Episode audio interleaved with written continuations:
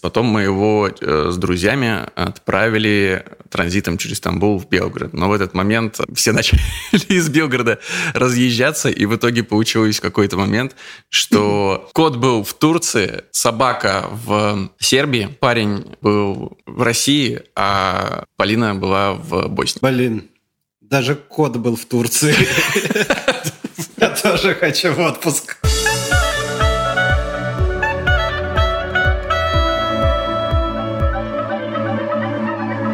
Привет и добро пожаловать в авторскую комнату. Это подкаст от сценаристов для сценаристов, а так любимым всеми нами сценарном мастерстве. Меня зовут Александр Белов. Меня Александр Вялых. И сегодня мы хотели поговорить о мифах не Древней Греции, нового Голливуда, назовем это так. Поскольку мы в этом разбираемся практически ни шиша, нам нужно экспертное, точное мнение опытного человека, и поэтому сегодня в авторскую комнату мы пригласили Гульджан Тактагул, сценаристку, выпускницу я сейчас буду опять позориться с произношением AFI, American Film Institute. Правильно. Не залажал в первые пять минут. Задача минимум выполнена. Ведущую канала Гульджан ТВ. Привет, Гульджан. Привет. Привет. Да, если вы, кстати, не читаете э, телеграм-канал Гульжан, э, Гульжан ТВ, то это невероятная кладезь очень интересной информации и уникального опыта. Так что подписывайтесь, если еще нет. Гульжан, мы сегодня будем в основном все-таки не столько рассуждать, угу. поскольку мы действительно профаны, вопросе, который мы сегодня подняли на повестке. Поэтому говорить в основном придется тебе. А мы будем в первую очередь заниматься тем, что озвучивать глупости – как нам кажется. Потому что, ну, вообще, Голливуд э, прекрасная, манящая мечта, наверное, большинства сценаристов не только в России, и кажется как некая вершина сценарного и любого кино Олимпа, куда все конечном счете со всей планеты люди стремятся. Но при этом есть ощущение, что этот Олимп слабо достижим. И из-за этого он обрастает кучей слухов, э, тех самых мифов и легенд. И поэтому давайте в, начнем в них разбираться. Ну а сначала, Гульжан, э, короткий блиц. Расскажи, пожалуйста, когда ты написала свой первый сценарий? Самый первый? Ух, я, если честно, начала более-менее работать с 2011 года, а до этого у меня была такая неуспешная попытка поступить в ВГИК, Потом, ну, то есть как бы я уже, да, потом через год я взяла какие-то онлайн-курсы, прошла их и решила, что я уже могу что-то делать. То есть прошло уже более 10 лет. Хорошо. А скажи, когда ты получила свои первые деньги за работу сценаристом? Это было в 2015. Три года. Четыре. Да. Если 2011. Да. Первая работа, она вышла, получается, на экраны, но я тогда, ну, грубо говоря, я тогда поработала на кредит. На, на, на, на, на титры. Так, ну и последний вопрос. Гульжан, представь, что в сценарии появляется персонаж Гульжан Токтагул. Что будет написано в его описании? Вау, это интересно. А, я, если честно, никогда себя не вижу как персонажа. Ну, то есть, как бы ты же все равно как автор вот это, ну, какие-то свои э, характеристики распределяешь на всех персонажей. А у вас есть, как вы будете описывать себя? Чтобы понять, как это делать. Ну, в смысле, именно описывать себя.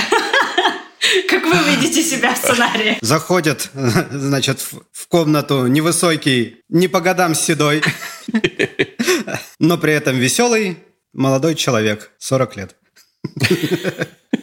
Я чуть кое-где плюсанул для юмора. Не знаю, я бы написал, наверное, что Александр около 40 а, делает вид, что понимает, что происходит. Да, ну я бы, наверное, сказала э, Гульжан за 30 и э, пытается найти свое место в этом мире. Неплохо. Так, ну а теперь давайте перейдем все-таки к э, мифам. Тут прям есть миф-миф, и он связан с реальным делом вещей. Короче говоря, была такая история, мне ее рассказывали, что Чак Лори когда-то продавал ножи. И он зашел в какой-то дом, и там сценаристы писали просто какие-то сценарии. И он сказал, а что вы делаете? Я тоже хочу. Ему дали что-то прописать на тест. Он справился хорошо. Потом всех этих сценариев уволили, его одного оставили. И он стал очень круто писать. И так он стал сценаристом. А, но есть и фильтр, про который очень много говорят, что для того, чтобы получать заказы, нужно состоять в гильдии сценаристов. Для того, чтобы попасть в гильдию сценаристов, тебе нужны какие-то работы. И, соответственно, как начать быть сценаристом в Америке, не очень понятно. И эти два мифа как бы сталкиваются в голове, и как на самом деле обстоят дела. А, но мне кажется, они просто испугались ножей, наверное, да, которые у него были. Ну, на самом деле, да, то есть это такая палка о двух концах, да, поэтому, мне кажется, очень актуальны все эти рассказы, типа, как ворваться, как прорваться в Голливуд, потому что они все очень эм, но они все истории, все они, они очень нестандартные же, то есть как бы нету какого-то одного там универсального пути, который там у всех выстрелил. И, ну, потому что если бы там была какая-то универсальная дорожка, все бы по ней пошли. А в итоге, получается, у всех какой-то свой путь для того, чтобы и попасть в там, сценарную гильдию, для того, чтобы начать получать заказы, и для того, чтобы там твои фильмы выходили на большом экране. И мне кажется, что ну, в целом просто, если честно, там начать э, все биографии сценаристов раскладывать, э, мне кажется, у всех у них у всех э, будет такой уникальный какой-то путь. Но, понятное дело, какие-то вот э, непосредственные вещи есть о том, что там для того, чтобы называться сценаристом, да, было бы круто там э, продать свой сценарий э, и попасть в WGA. Я ответила на вопрос. Как ты планируешь и, и как ты это делаешь? Ну, мне кажется, я это делаю, ну, потихоньку, да. То есть, мне кажется, самый большой, не самый большой, а в целом такой самый вероятный план — это попасть в сценарную комнату. И это то, что как бы открывает тогда тебе в целом все двери. Ну, то есть в сценарную комнату можно попасть, не имея членства? Да, можно. А вот давай как раз про эту структуру поговорим. Еще один из мифов, не знаю, насколько он реален или все-таки вымышлен, это то, что голливудская индустрия вообще очень строго, жестко структурирована. И там есть понятные социальные лифты, понятные пути продвижения в индустрии. Есть ступени, через которые ты практически не можешь перепрыгнуть, через которые ты должен пройти, чтобы занять ту или иную должность. Короче, миф о том, что для того, чтобы стать э, сценаристом в Голливуде, ты сначала должен быть ассистентом сценариста, то есть в авторской комнате, грубо говоря, э, записывать что-то на доске, э, мыть доску, приносить кофе и печенье думающим людям, и потом прибираться как-то и структурировать их записанные мысли в конце дня. И в таком режиме пройдет какое-то время, прежде чем тебе доверят следующий этап работы, не знаю, расписывание поэпизодного плана ну и так далее, и так далее, и так далее. И что все эти этапы займут довольно большое количество лет. Я все это, естественно, примеряю на себя. Вот мне, тому самому э, мужчине около 40, который делает вид, что понимает, что происходит, ехать в условный Голливуд э, и становиться сценаристом там довольно гиблое дело, поскольку годы лучшие годы уже позади. И вот эти ступени, которые предстоит пройти, на них будет потрачено слишком много времени, чтобы, наконец, добраться до желаемой должности. Что из этого правда? Это правда, ну, тоже частично, опять же, да, потому что у всех какой-то уникальный э, путь. То есть у меня есть друзья, которые сейчас работают э, ассистентами шоураннеров. А, есть э, друзья, которые работают э, writer's assistant, да, получается, в сценарных комнатах. Но из-за того, что они недавно только начали, то есть как бы не факт, что ты перепрыгнешь сразу на следующую ступень, но тебе, вероятно, придется это несколько раз повторить. То есть как бы ты э, на одном шоу ты можешь расти, получается, вертикально, но между шоу ты можешь идти только горизонтально. Я это понятно объяснила, да? Давай я попробую перевести на, на свой язык дилетанта. То есть на одном проекте я могу от Writer's Assistance да, расти там до стафрайтера, а если я захочу поменять, э, перейти на другой проект, вряд ли я с Writer Assistant сразу стану стафрайтером, мне придется туда же перейти на э, да. должность ассистента автора. Да, Можешь примерно, э, вот если у меня только какие-то общие понятия об этой структуре, но мы как раз недавно с тобой переписывались э, по поводу одного очень странного послужного списка у человека в NDV, который пытался устроиться к нам на работу. Э, я брал эти консультации. Вот ты можешь мне рассказать, какие существуют вообще должности в сценарной индустрии Голливуда? От самой низкой, как я понимаю, это writer's assistant, до showrunner, я так понимаю, это top of the top. Да. Ну, то есть, как бы, я так, э, насколько знаю, там э, получается 8 э, ступеней, и самая низкая это начинается, получается, вообще с Writer's PA, да, то есть, как бы, с вот это, с ассистента, который как раз-таки непосредственно занимается, ну, то есть, как бы, грубо говоря, это ассистент, который офис-менеджер, да, то есть как бы он больше человек, mm-hmm. который занимается вот э, пространством, то есть для того, чтобы там, грубо говоря, у э, сценаристов были завтраки, чтобы у них были все снеки, которые, которые они захотят, чтобы у них была вся эта газированная вода, которую сценаристы пьют просто литрами, а все эти шоколадки и все такое, то есть как бы он следит за тем, чтобы был холодильник э, полон и за тем, чтобы кабинет был чист. Это получается вот Чтобы самая творческие, низшая творческие ступень. люди ни на что не отвлекались, правильно? Да, да, да. И потом, получается, дальше идет уже вот как раз-таки writer's assistant, и который непосредственно человек, который занимается тем, что там записывает все, что обсуждается в сценарной комнате, потому что в сценарной комнате ни у кого нету лэптопов, кроме непосредственно ассистентов. Так, а давай-ка остановимся на этом моменте поподробнее. А почему? А потому что, чтобы ну, не, люди не отвлекались, то есть как бы сценарная комната же, она работает э, там максимум до 6 часов, ну и то 6 часов это много, да, то есть как бы, ну, 4 часа, и то есть как бы ты за 4 часа хочешь, ну, выжать максимум, получается, от тех людей, то есть как бы максимальную их концентрацию, то есть как бы вот это, вот вы практикуете, я вот тоже стала практиковать вот это, как это, deep work, да, то есть как бы когда ты вот концентрируешься на какой-то э, задаче, там, определенное количество времени, но ты, получается, не отвлекаешься ни на что. И вот э, это то, что делается в сценарной комнате. То есть как бы их, ну, этих людей, грубо говоря, запирают на 4 часа для того, чтобы они выдали максимум. Хорошо, а вот эта цифра, мы сейчас э, немножко уйдем в детали, от структуры, но все равно это очень интересно. Цифра 4 часа, она чем обусловлена? Это время, которое максимально может э, человек работать, пока не начнет уже работать в холостую? Или это связано каким-то образом со стоимостью, не знаю, аренды помещения и таким образом просто экономят продюсеры, которые оплачивают э, авторскую комнату? Почему именно 4 Нет, часа? Нет, э, мне кажется, это как раз таки, да, это как раз таки вот это. То есть как бы больше 4 часов люди, ну, непродуктивные. И то есть и они исходят из, из этого. То есть как бы непосредственно для брейнсторминга получается. Угу. Хорошо. Нет ни у кого лэптопов, соответственно, ноутбук есть только у у ассистента, который непосредственно ведет все записи. Угу. Хорошо, дальше. А дальше идет уже стафрайтер непосредственно. Это уже как бы человек, который непосредственно уча- участвует в обсуждении и участвует в э, питчинге материалов, в питчах и который, возможно, там, если достаточно эпизодов на всех, то получит право расписывать один, а может и два эпизода. Хорошо. Потом уже там, ну, то есть как бы идет такая интересная должность, как story editor, да, то есть это, ну, как редактор истории.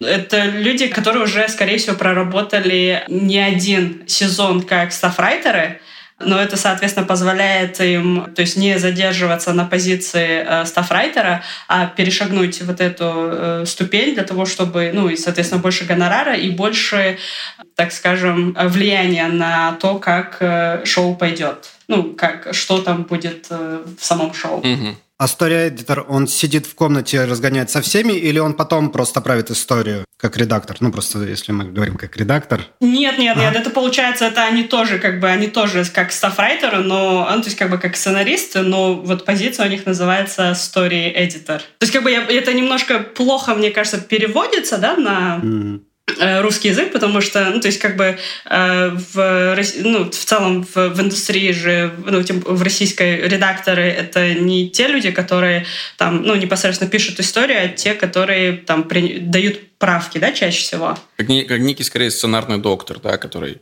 не участвует непосредственно да. в написании, а лишь обращает внимание авторов на, возможно, какие-то слабые моменты в их истории. А получается, что story editor — это не, сейчас я сейчас начну я думал, завираться. Это хедрайтер. Ну, что-то вроде хедрайтера. Но хедрайтер тоже как бы звучит, знаешь, как очень Нет, голливудский да. термин. как будто бы у него есть история. Хорошо. А, хедрайтер в этой структуре есть, и он стоит выше? Да, конечно, это шоураннер будет.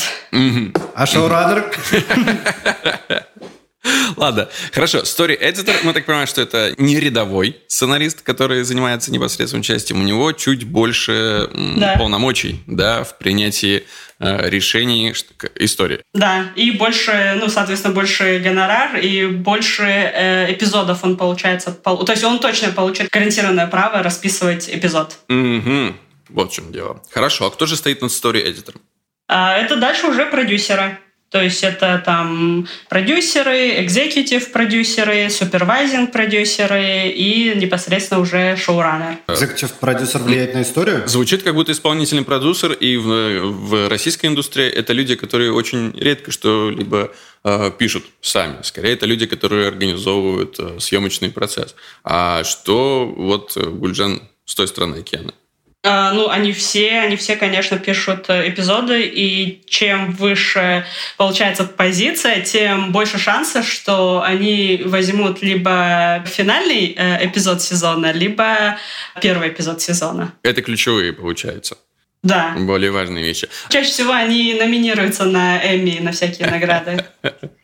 Ну вот как раз недавно, кстати, на твоем канале ты публиковала а, часть э, сценариев, которые будут э, номинироваться на Эми, и там как раз мне показалось странным выбор последней серии игры в кальмара, потому что как будто бы это не самая сильная серия в сезоне, на мой взгляд. Я тоже согласна. Хорошо. А смотри, такой вопрос. И, насколько я вот понимаю, например, очень часто экзекутив продюсер становится актеры-звезды, которые снимаются в том или ином сериале.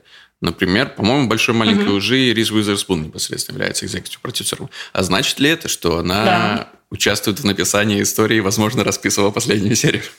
Э, ну, это вряд ли. Ну, хотя, мне кажется, сейчас же они, они как раз насчет э, там э, титров уже борются.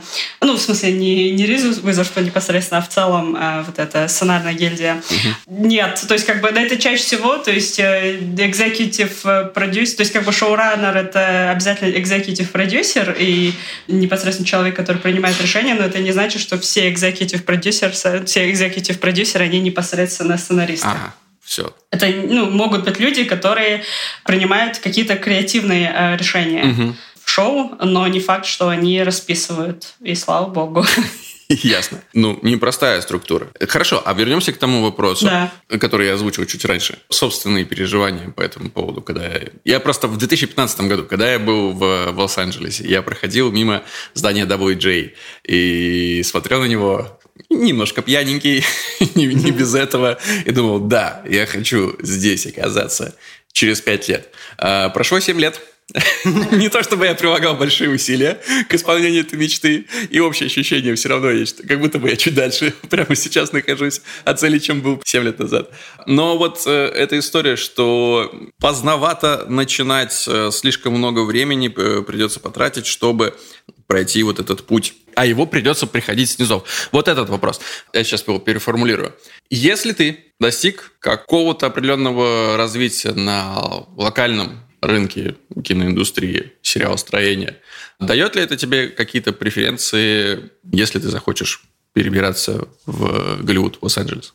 А мне кажется, это позволит тебе получить визу, но не факт, что это даст тебе возможность начать работать. Угу. Но мне кажется, что в целом выше, конечно, шансы после того, как ты сделаешь какие-то очень э, заметные вещи э, на местах.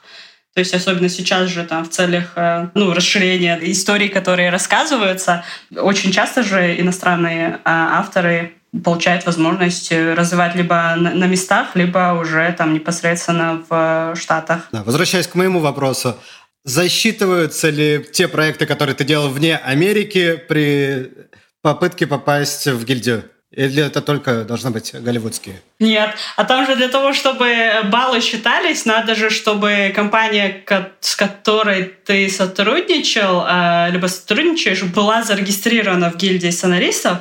То есть они вот называют это WG, WG Signatory Companies, да, то есть как бы это компании, которые подписали минимальное базовое соглашение – то есть они берут на себя обязательство выплатить э, тебе как автору э, минимально установленный гонорар, и это могут потянуть только такие ну, достаточно большие компании. То есть, но при этом это еще такой достаточно длительный, там, несколько месяцев для того, чтобы вообще там стать этой, этой компанией, которая подпишет контракт с WJ, да, чтобы они тебя признали э, компанией, с которой члены гильдии могут сотрудничать.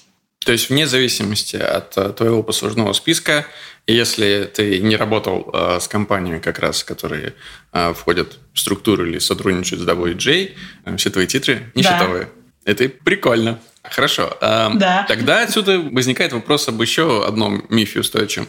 Э, никому вы в Голливуде не нужны. Вот так вот звучит э, чаще всего в комментариях где-нибудь в чатах э, сценарных сообществ или на кухне тоже в, у группы сценаристов.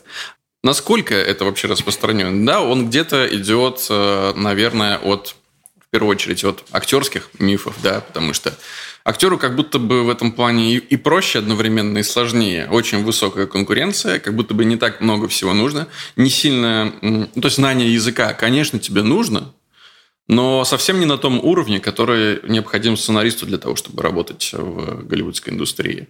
А, поэтому поток э, людей, которые хотят быть актерами, мне кажется, не заканчивается никогда. Вот туда, в направлении западного побережья США. И этот миф распространяется на все остальные цеха э, киноиндустрии, в том числе и на сценарный. Насколько он правдив или неправдив, потому что одновременно с этим мы слышим истории успеха периодически в, там где-нибудь в Твиттере или еще где-то, а, где говорят, вот я простой парень, не знаю, из Суринама, и вот посмотрите, вот мой сериал э, на Netflix, я делаю свое шоу, или вот мы два классных э, чувака, вот наши все везде и сразу. И это было довольно быстро и просто. Как вот это вот э, одновременно миф о том, что зайти туда со стороны э, довольно сложно, э, бьется с мифом о том, что Голливуд ищет разные голоса и, соответственно, заинтересован в людях со всех концов света в авторах со всех концов света. Ну, мне кажется, вот Лос-Анджелес уже такой противоречивый город, да, то есть как бы с одной стороны это такой, мне кажется, город миллионов просто разбитых надежд, а с другой стороны, это вот в то же время город, куда вот ну, каждый, каждый год, каждый день а, слетаются там тысяча-тысяча людей, которые хотят реализовать какие-то свои надежды и свои мечты. А, но в то же время LA — это такой город, который может тебя вот э, просто уничтожить, да, вот э, вместе с твоими мечтами. Но в то же время это такой еще город, который дает тебе шанс, если он в тебе что-то увидит, либо а, если ты достаточно мощно будешь э, упахиваться. Долбиться во все двери. Да, то есть, как бы это потому, что мне кажется, что, ну вот особенно в сценарном, мне кажется, э, вот я не помню, кто это сказал, но мне кажется, это такая очень э, классная фраза о том, что это игра цифр. Прежде чем там услышишь одну да, ты услышишь там э, сотни и сотни раз э, нет, но этого одного да достаточно, чтобы повернуть э, свою карьеру и свою жизнь там на э, 180 градусов. То есть мне кажется, что вот это, ну, то есть такой э, город, э, там сложно пробиться не то, что иностранцу, там сложно пробиться своим, да, с, э, своим ребятам. А, но как бы и тем более там за ребятам, которые там ты конкурируешь э, с ними же на одном поле, угу. и это как у меня вот э, одногруппница говорила, это то же самое, говорит, что ты, блин, типа как паралимпиец, ты участвуешь, э, ну это потому что особенно язык, касается языка же, она вот говорила о том, что вот иностранцы, которые пытаются писать, это все равно, что вот как паралимпийцы пытаются соревноваться с, вот, со здоровыми атлетами в нормальной такой, в обычной олимпиаде. Мне кажется, это тоже такой достаточно ну, интересная аналогия. Кстати, как раз про эти схемы, как пробиваться или еще что-то, я слышал, что обязательно нужен э, либо менеджер, либо еще кто-то, который занимается твоими сценариями, литературный агент. И это два разных вообще принципиально человека. А для нас это вообще не очень понятная индустрия. У нас есть одно агентство, и, пожалуй, все, кто представлен на этом рынке. Расскажи, как э, это сотрудничество строится, обязательно нужен, не обязательно нужен? Ну, получается, у сценариста в Голливуде э, непосредственно есть э, три представителя. Менеджер, агент и юрист. Менеджер помогает тебе создавать материалы, то есть он непосредственно ведет твою карьеру и помогает тебе выстраивать стратегию. агенты — это люди, которые непосредственно занимаются твоей карьерой. То есть они непосредственно занимаются даже не карьерой, а именно твоим трудоустройством. То есть они заинтересованы в том, чтобы тебя приняли в сценарную комнату для того, чтобы твой сценарий продался, и в этом их заинтересованность. А юристы, они непосредственно помогают тебе проводить сделки. То есть э, для того, чтобы тебя вот не надули, грубо говоря. И э, они все по итогу забирают у тебя где-то 25% твоего гонорара. Вау! Извините. Да, то есть как бы, да. И то есть это, как говорил на, там один наш преподаватель, то есть там 25% от нуля — это ничего. Но когда вы начнете зарабатывать, э, то есть как бы это очень ощутимо а, будет для кармана, учитывая, что там до 10-15% это будет э, сжираться еще и налог. Не слабо, не слабо. Да, то есть как бы и разница между э, менеджерами и агентами, она, ну, с каждым разом она немножко стирается, но как бы вот агентам сейчас же, агентствам запрещают же сейчас э, заниматься пакетинг, да, то есть непосредственно э, заниматься тем, чтобы вот укомплектовывать проекты. Но это сейчас не запрещается менеджерам, чем они вот активно и пользуются на самом деле. И, э, ну, я могу сказать, что да, то есть, как бы, на, на самом деле, без э, там агента либо менеджера довольно сложно что-либо делать, потому что в Америке же, вот в LA, а такое правило о том, что они не принимают вот э, материалы без вот представителей, угу. без посредников, грубо говоря. Потому что им нужен какой-то фильтр. Напрямую сценарист просто так не может прислать сценарий его прочитают и за него заплатят угу. деньги и э, купят. Кстати, это вот да, еще один миф, э, который как раз хотелось обсудить. Э, многие относятся к перспективе попадания в голливудскую индустрию как к некой лотерее. Потому что у нас же есть всегда истории там Шейн Блэк продал сценарий «Долгого поцелуя на ночь» за 4 миллиона. Джо Эстерхаус там... Что он за 3 миллиона продал? Основной инстинкт. Да, то есть я напишу какой-то классный сценарий, я его сюда разошлю, кто-то в него безумно влюбится и тут же даст мне кучу денег, и это будет просто, ну как, выиграть в лотерею. Просто надо повезло, чтобы кто-то увидел искру в, в твоем сценарии, э, купил его, а дальше уже все будет замечательно, это автоматически откроет тебе все двери. Соответственно, это разрушается просто на первом этапе вот этого фильтра агента. Ты не можешь просто так прислать э, никому свой сценарий. Правильно? Правильно, да. То есть как бы они же не говорят о том, что вот до того, как э, все эти сценаристы получили свои многомиллионные гонорары, они отправили это там сотням агентов, один из которых поверил это и который разослал в свою очередь э, там нескольким сотням экзекутивс для того, чтобы они прочитали его и кто-то из них поверил в эту историю и решил, что да, можно заплатить несколько миллионов за эту историю. То есть как бы это вот из того же разряда о том, что, ну, то есть когда говорят о том, что кто-то проснулся знаменитым, да, а, то есть, ну, не говорится же о том, сколько, сколько людей эти пахали для того, чтобы проснуться знаменитыми.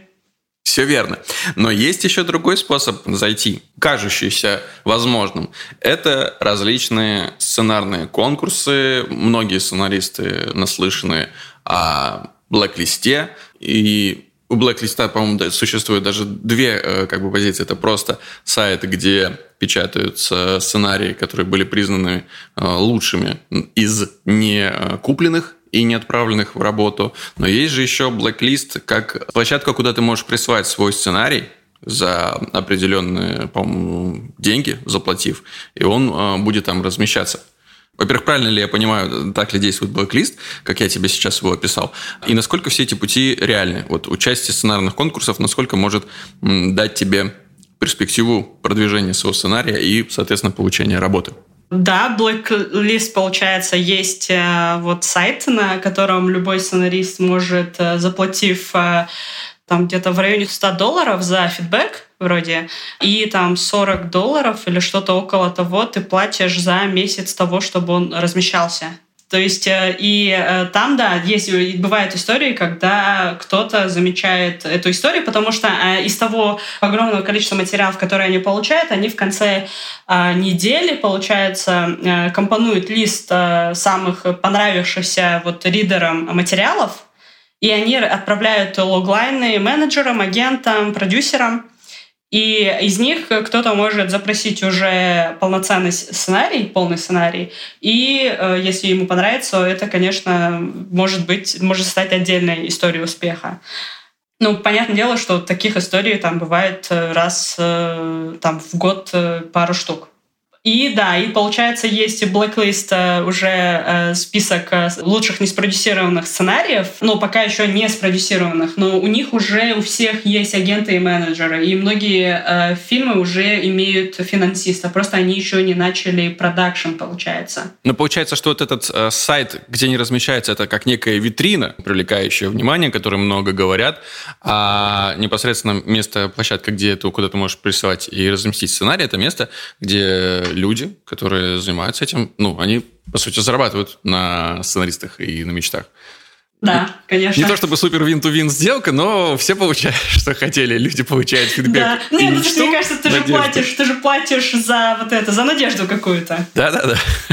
Хорошо, а что касается других сценарных конкурсов, есть ли какие-то, на которые стоило бы людям, которые хотят попасть в Голливуд, обратить внимание? Или это все из разряда действительно шанс один на миллион и играть в эту лотерею, только тратить деньги, потому что все, как правило, они все стоят определенных э, финансовых вложений, и фидбэк, ну, в смысле, выхлоп минимален. Мне кажется, вот Крэг Мейзин же, да, вот в Script все время поносит все сценарные а, конкурсы. Это мне всегда очень интересно его послушать. Ну, то есть, как бы, он, конечно, частично прав, да. Э, мне кажется, что, э, ну, конкурс, понятное дело, он... Э, надо просто смотреть, какие, какие конкурсы что предлагают, потому что разные конкурсы, у них разные, разные призы. И там где-то есть денежный приз, где-то есть э, там э, fellowship какой-нибудь, да, то есть как бы непосредственно менторство от кого-то, где-то позволяют э, непосредственно материалы питчить.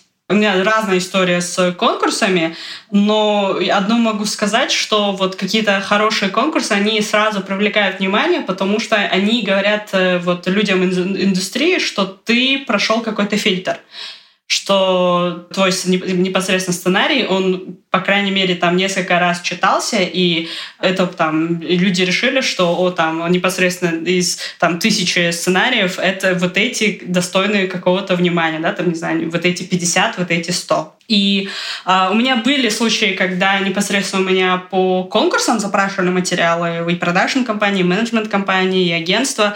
Но были и случаи, когда у меня друзья там э, выигрывали, либо э, становились финалистами достаточно таких э, хороших конкурсов, но это им ничего не принесло. А был случай, когда у меня там один из э, моих друзей, он э, после того, как э, там стал финалистом одного конкурса, он сразу подписался с одной из э, топ-менеджмент компаний. То есть, э, мне кажется, это такой тоже как бы все зависит, мне кажется, от э, удачи, от материала и от разных вещей.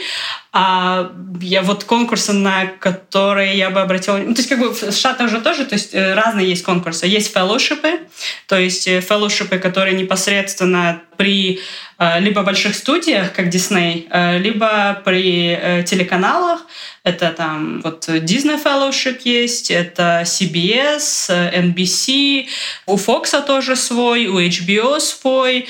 Они непосредственно отбирают до 10-12 человек в год, и они, у них цель, э, чтобы эти люди стали стафрайтерами э, в сценарных комнатах э, сериалов, которые они продюсируют. Это, получается, одна разновидность э, конкурсов. Вторая — это вот непосредственно конкурсы типа Никол, ну, он тоже fellowship, получается. Там есть, там есть Screencraft, есть Big Break, то есть у Final Draft есть конкурс Big Break, он тоже достаточно признанный. Есть Humanitas. Ну, вот, вот эти три, которые вот я могу вспомнить, наверное, сразу. Хороших и которые приносят какой-то результат, их э, ну, не больше десяти. И они, получается, понятное дело, то есть как бы надо всегда знать о том, что это стоит не, не дешево для того, чтобы э, подать на эти конкурсы, да, то есть как бы там минимально получается это где-то 50 долларов, но максимально это может доходить до 120 вроде, в зависимости от того, когда ты там подашь, потому что у них там есть, когда ты там рано отправляешь э, документы, они там могут 50 стоить, а когда там last call будет, они уже могут вообще запросить 120. Неплохо. И, но при этом, да, то есть, но при этом тоже есть же, то есть большая история, которая была буквально пару лет назад, это вот один сценарист был финалистом конкурса, вроде Script Pipeline. И он, то есть благодаря этому он нашел менеджера, и благодаря этому менеджеру он продал свой сценарий вроде там за несколько миллионов. И там, ну, то есть как бы что-то больше пяти вроде, ближе к десяти миллионам было. Ого. Его вроде купил Netflix, да. Это вот тоже одна из историй, когда вот э, конкурс стал такой ступенью то есть как бы невозможного нет.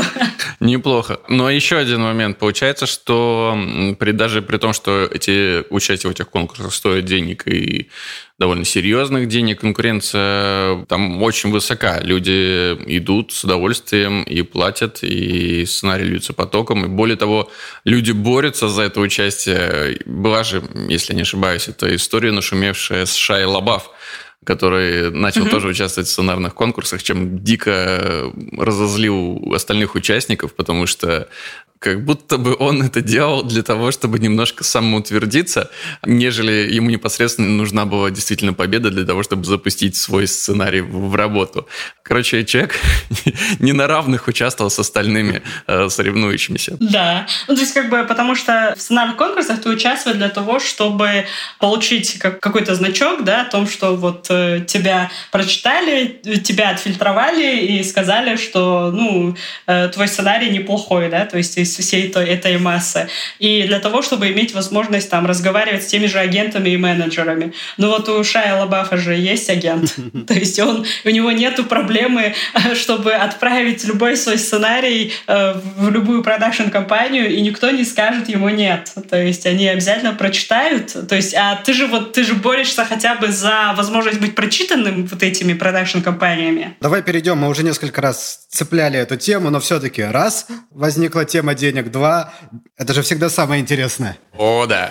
Два момента главных для меня, самых интересных. Первое – это вопрос роялти, что ну, у нас это отсутствует как класс, а что в Америке это, с одной стороны, говорят, что есть, и знаменитая в наших кругах история, когда в баре дети сказали, ты серьезно что, фу, ты писал полицейскую академию? Он сказал, э, замолчите, я построил на этот дом. И вы хотели в колледж на эти деньги, ребят. Да, а второе, что сейчас как бы отходят э, студии от этой практики, что они понимают, что проще выплатить гонорар и как бы больше не иметь никаких отношений со сценаристом, просто типа повысить гонорар и на этом разойтись. То есть вопроса два, в какую сторону это сейчас идет, э, остается ли это, либо сокращается, и с какого момента начинается. То есть когда мы говорили в авторской комнате о том, кто получает серию, я думаю, что это как раз тоже касается, что ты можешь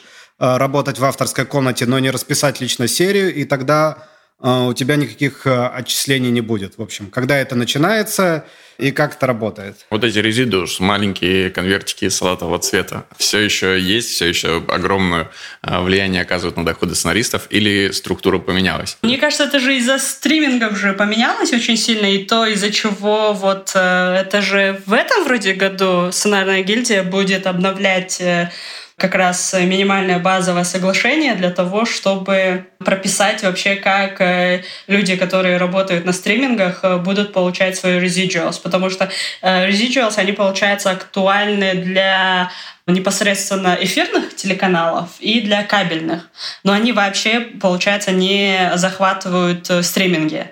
А который непосредственно сейчас, э, вот многие же сейчас обходят вот это, да, то есть как бы вот там тот же HBO, например, э, может обходить свой, свои там обязательства по residuals, если он будет говорить, что это не HBO Original, а это HBO, HBO Max Original, да, то есть это не, не непосредственно сериал его основного кабельного телеканала, а это сериал его стриминга. Давай сейчас, вот как будто бы я попытаюсь своим языком объяснить и себе, и слушателям, о чем мы вообще говорим. Получается, что автор, участвуя в написании, в создании какого-либо проекта, например, кино или сериала, он всегда остается в титрах этого проекта. И каждый раз, когда телеканал показывает или запускает в кинотеатры в повторный прокат, это капает э, этому, собственно, автору денежка. Э, все строго подсчитывается и выплачивается ему на регулярной основе присылаются эти чеки. Но из-за того, что появились стриминги, у тебя нету повторного проката. Ты, у тебя нету, не стоит в определенном месте в эфире твой сериал. Его не показали на канале вот 8 часов в такой-то день. Нет, он есть всегда на стриминге, и человек, обращающийся к нему, просто его смотрит. И ты не получаешь за каждый вот этот просмотр отчисления. Да. Правильно? Да, все верно. Поэтому на эфирных каналах не так э, престижно работать, но это очень выгодно в финансовом плане. Все как в России. Да. Но это если, если еще и у там, сериала, там, условно говоря, 22 эпизода, то ты вообще в шоколаде. Не факт, что хотя тебя кто-то посмотрит, но все будет хорошо. Ну, получается, сейчас обновляется это соглашение, гильдия сценаристов э, хочет его обновить. И какие перспективы они видят? Э, как поменяется? Должно поменяться эта структура? Я вот, если честно, давно не следила вообще, что сценарная гильдия в этом плане э, предпринимает, но они в целом же очень э, высказываются против того, что э, делают стриминга, да, потому что они еще и сокращают очень сильно э, время работы сценарной комнаты. То есть, если раньше это была там, условно, говоря, годичная либо полугодовая минимум работа, то она сейчас может сократиться там до, а, условно говоря, там до трех месяцев. А тем более там они э, могут, э, вот эти сериалы могут там, то есть как бы условно говоря, для того, чтобы раньше тебе там э, нормально прожить, и тебе достаточно было одного сериала в год. А сейчас для того, чтобы в условиях там, инфляции и удорожания аренды, арендной платы, тебе нужно там минимум на двух-трех шоу в год проработать для того, чтобы ну, зарабатывать э, адекватно. Нифига себе. А, хорошо, тогда следующий вопрос про деньги. Собственно, порядок цен. Это вопрос, который любой сценарист задает, потому что, переходя в эту профессию, полностью посвящая себя написанию этой работе с непонятной длительностью выхлопа обратного, Сколько э, стоит работа в авторской комнате, сколько может зарабатывать сценарист, э, сколько он может зарабатывать непосредственно при продаже э, сценария. Понятно, что цифры могут разниться, но есть некая средняя температура по больнице. Или ее нет? Мне кажется, что это вот все так будет очень сильно зависеть, потому что, мне кажется, есть же, есть же еще возможность обхода этого, да, то есть как бы ты просто платишь опцион. А когда опцион, то ты платишь там всего вроде 10% от минимально установленной, э, ну, то есть от э, такого, ну, то есть от базовой цены, да, которая прописана в сценарной гильдии. То есть непосредственно, я, если честно, прям всех цифр наизусть не могу сказать, потому что, ну, то есть как бы если их, в них много глядеть, мне кажется, это, это, это не очень хорошо для, твоей, для твоего психологического состояния. Но...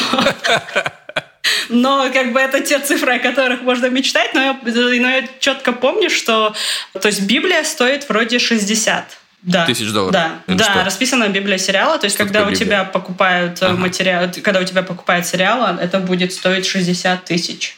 Хорошо. А работа, вот, например, стафрайтер на каком-нибудь сериале, это как, какой порядок цен? Она же зависит, э, там, зависит от того, э, это, это получасовая комедия, либо часовая драма. И там будет зависеть от того, сколько недель но там вроде в среднем где-то, ну, минимально вроде две с половиной тысячи долларов за неделю. Но если при этом ты еще принимаешь участие в эм, создании серии, как э, стафрайтер дали тебе расписать эпизод, это какие-то дополнительные деньги? Стафрайтер, да. Это получается, да, это дополнительные 30 тысяч. Для комедии и в районе 50 для драмы. Но да, чем дальше мы поднимаемся, тем э, порядок э, цен разбрасывается, и трудно уже говорить, что э, средняя, средняя зарплата шоураннера, потому что можно шоураннер есть и Шонда Раймс, шоураннер есть э, совершенно там Винс Гиллиган, и это могут быть ну, не относящиеся к большинству других шоураннеров э, суммы. Да, они могут быть, мне кажется, совершенно дикими, ну, то есть в хорошем смысле этого слова.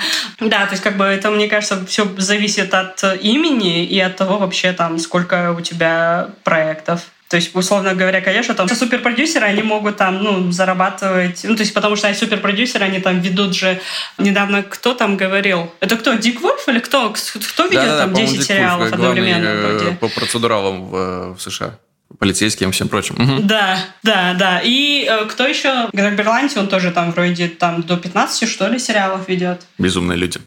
А, Разбей мне сердце и большинство мечтателей. Работа, вот эта первая ступенька, Writer's Assistant, э, чувак с кофе. Сколько он зарабатывает и зарабатывает ли он вообще? Он зарабатывает минимум. Он, то есть как бы минимально сколько в Калифорнии? 15 долларов в час? Да. То есть, как бы, ну, он зарабатывает вот минимально. То есть, как бы, ну, сказать, что люди там выживают на могут прожить на зарплату там writer's assistant, мне кажется. Ну, то есть вот есть writer's assistant и showrunner's assistant. Они вот зарабатывают э, прям минимум. То есть, и это еще там хорошо, если им выбьют там 60 часов э, в неделю. В, да, да, да, в неделю. А, но могут же и намного меньше. То есть, как бы в зависимости от того, сколько им гарантировано часов, э, вот от этого будет зависеть их зарплата. Mm-hmm. Да. Мечты разбиваются легко, судя по всему. еще один вопрос. Смотри, не то чтобы это появился миф, но он точно усилился а, в последние годы благодаря пандемии. И есть часть людей, которым кажется, что я вроде бы неплохой автор. Да, возможно, у меня нет языка, но у меня есть уникальное видение, у меня есть индивидуальность. А, я напишу историю и отправлю ее продюсерам. Мы уже поняли, что через э, что эта идея гибнет на корню, потому что есть фильтр представителей, менеджеров и агентов сценарных. Ну, допустим, даже я найду себе сценарного агента и через него отправлю этот сценарий. А, он история безумно понравится. Возможно, я сам не сумею писать ее э, в диалогах, ну, потому что это все-таки знание очень глубокое языка на уровне носителя. Я этим не обладаю, но найдут каких-то людей, Э, за небольшие деньги, которые будут расписывать диалоги. Главное же моя индивидуальность и, собственно, история уникальная, которую я предлагаю. И мне совершенно не обязательно ехать в Лос-Анджелес, чтобы получить там работу. Пандемия еще раз подчеркну, что мы все можем прекрасно э, работать удаленно. Поэтому я, сидя в Москве или в Великом Новгороде и могу спокойно работать с голливудскими компаниями дистанционно. Вовсе не обязательно приезжать в Голливуд, чтобы в Голливуде работать. Это правда. Это правда. правда это? А, но да, то есть как бы, но мне кажется, ну в целом, потому что сейчас, ну то есть есть же люди, которые, ну куча сценаристов, которые работающие, которые там живут в Канаде, которые живут там в Европе, но которые непосредственно работают э, с американскими кинокомпаниями, либо там делают проекты для HBO, Netflix и все такое.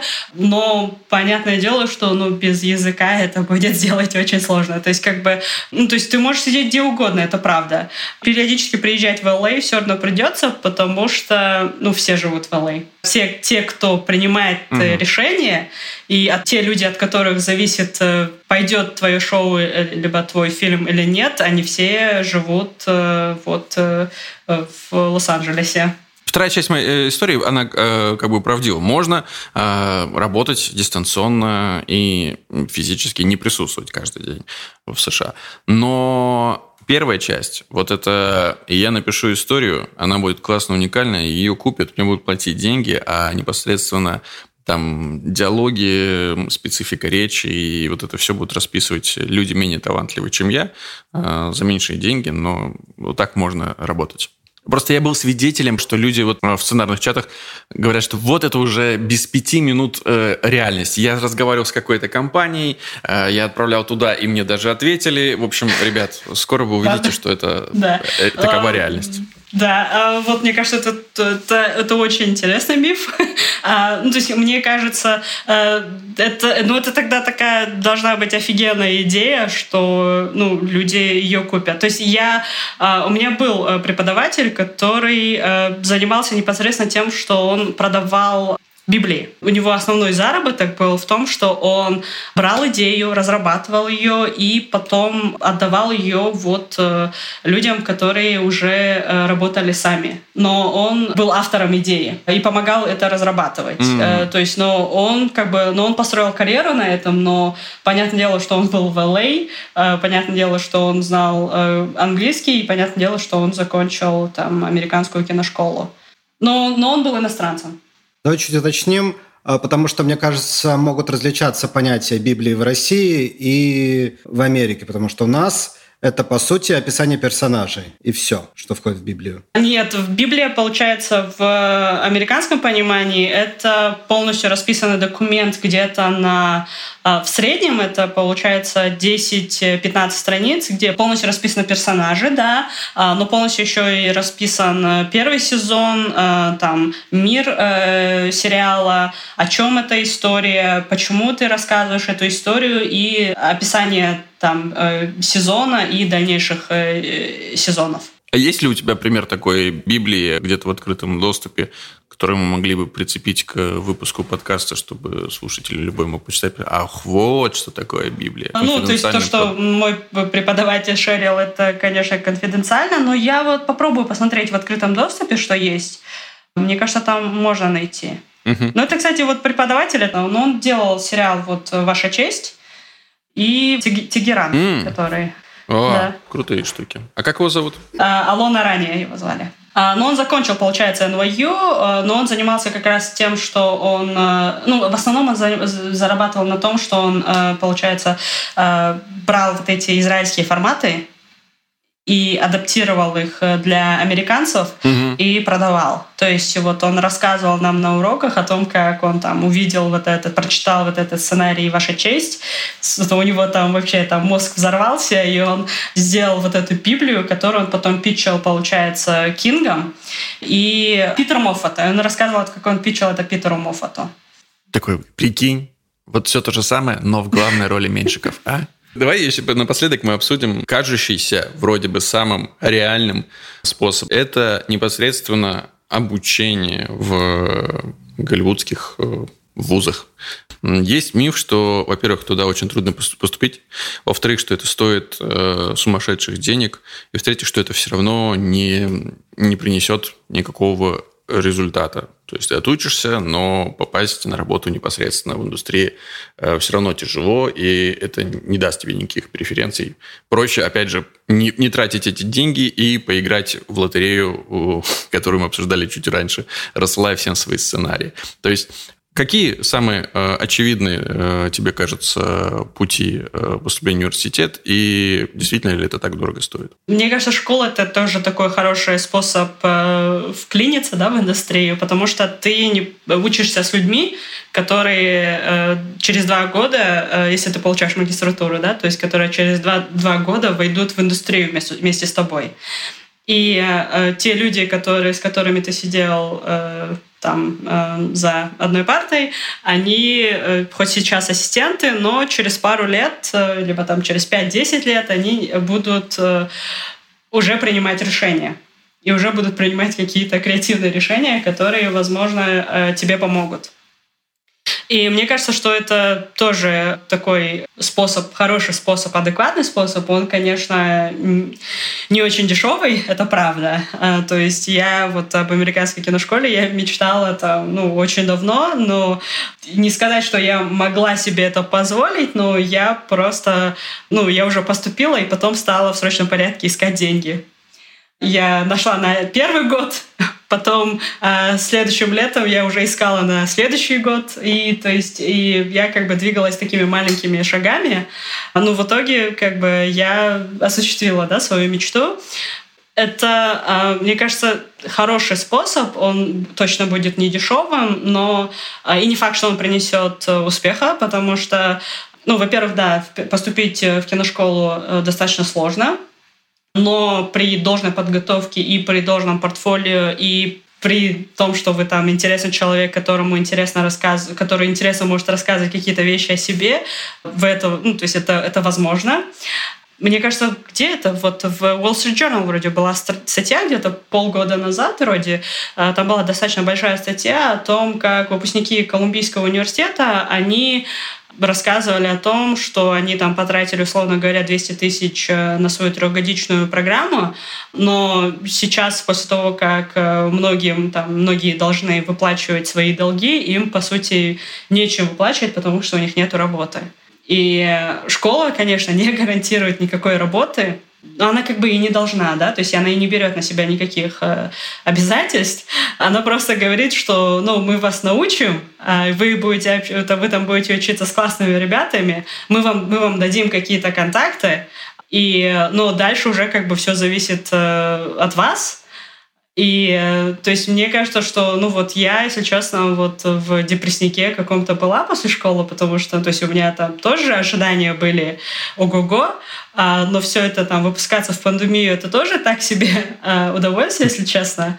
И я там как раз в это время, мне кажется, я как раз тогда была не в Лос-Анджелесе, я была в Вашингтоне, это, это было зимой, и это было там сразу после Питчфеста, когда у меня там куча, а, куча было запросов сценария, но потом как бы там через месяц я понимаю, что как бы у меня мало в принципе контактов.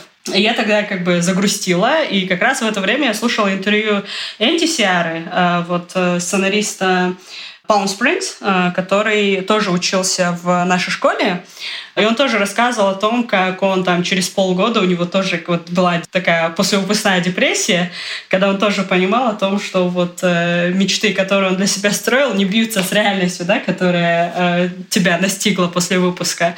А я в целом поняла, что это как бы я не одна в этом, то есть и я когда начала общаться со своими одногруппниками, то есть у нас вот у многих э, была такая вещь, но это э, помогло понять другую вещь о том, что э, в Голливуде все делается очень медленно. И э, то есть люди э, годами э, могут там пичить какую-то историю, прежде чем она вот куда-то выстрелит. И главное, оказывается, запастись терпением и э, не унывать, и как бы дальше там собраться и идти, потому что ну, другого выхода нету. И все сразу, этого точно не будет. И вот это опять же, как э, кто-то там из классных людей сказал, вот я правда не помню кто, что это реально игра цифр. То есть это тебе надо вот э, биться в, в очень много дверей, э, прежде чем ты получишь, э, прежде чем кто-то тебе откроет ее. Гульжан, спасибо тебе большое, это невероятно интересно. Ты потрясающий собеседник. Спасибо большое, что позвали. Я, если честно, я тоже слушаю все подкасты в двойной, в двойной скорости, поэтому мне будет очень занятно прослушать себя в двойной скорости. Финальная формальная часть. Под Подписывайтесь на наш подкаст на любой подкаст-площадке, где вам нравится. Больше всего вам нравится в iTunes, мы видим статистику. Поэтому ставьте там нам свои оценки, звездочки от 1 до 5. 5 – это наилучший вариант. Его, собственно, и ставьте. Комментируйте. Это безумно приятно. Делитесь.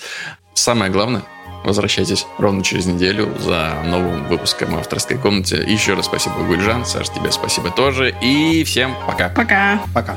I miss her. Gee, what a thrill each time I kiss her. Believe me, I've got a case